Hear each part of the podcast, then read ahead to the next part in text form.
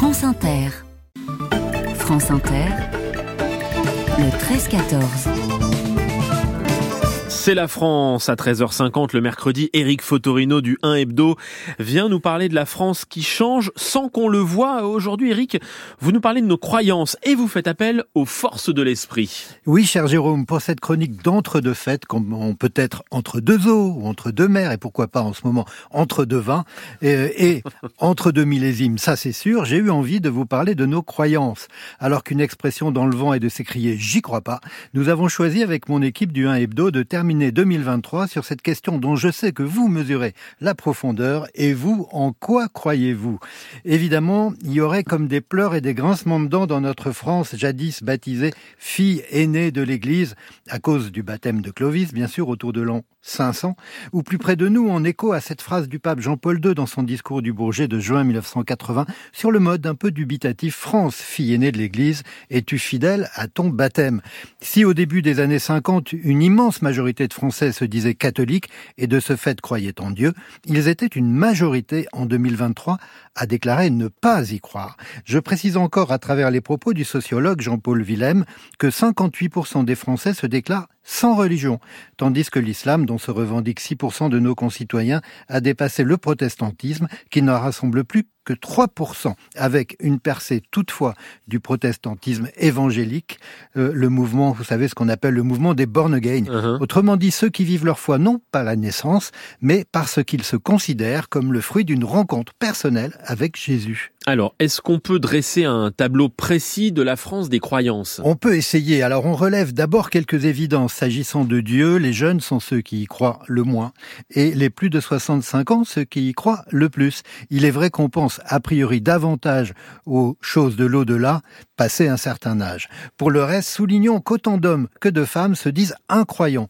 et on croit moins dans les campagnes que dans les villes. Enfin, 15% des catholiques prient au moins une fois par semaine, une faible proportion comparée aux 58% des musulmans qui s'adonnent à la prière. Quant aux offices, 8% des catholiques seulement y assistent régulièrement contre 22% des musulmans. Ces chiffres doivent cependant être nuancés par quelques contradictions apparentes. Écoutez bien, mhm. toujours selon Jean-Paul Willem, dans son grand entretien au 1 Hebdo, un quart des Français qui se présentent comme sans religion croient tout de même en Dieu. Ah pendant que 20% de ceux qui se disent catholiques déclarent ne pas croire en Dieu. Seul un statisticien y retrouvera les siens, vous ne croyez pas? Confirmation qu'il faut se méfier des chiffres. Éric, l'affaiblissement de la croyance euh, va-t-il de pair avec une augmentation de la crédulité euh, des Français? Ah, je vous vois venir, Jérôme, comme Sœur Anne, annonçant le soleil qui poudroie et l'herbe qui verdoie. Alors oui, si nous sommes gens moins enclins à croire à un être suprême, l'adhésion a augmenté ces 30 dernières années dernières années à des idées inattendues comme l'existence d'une vie après la mort, l'existence du paradis et aussi de la réincarnation.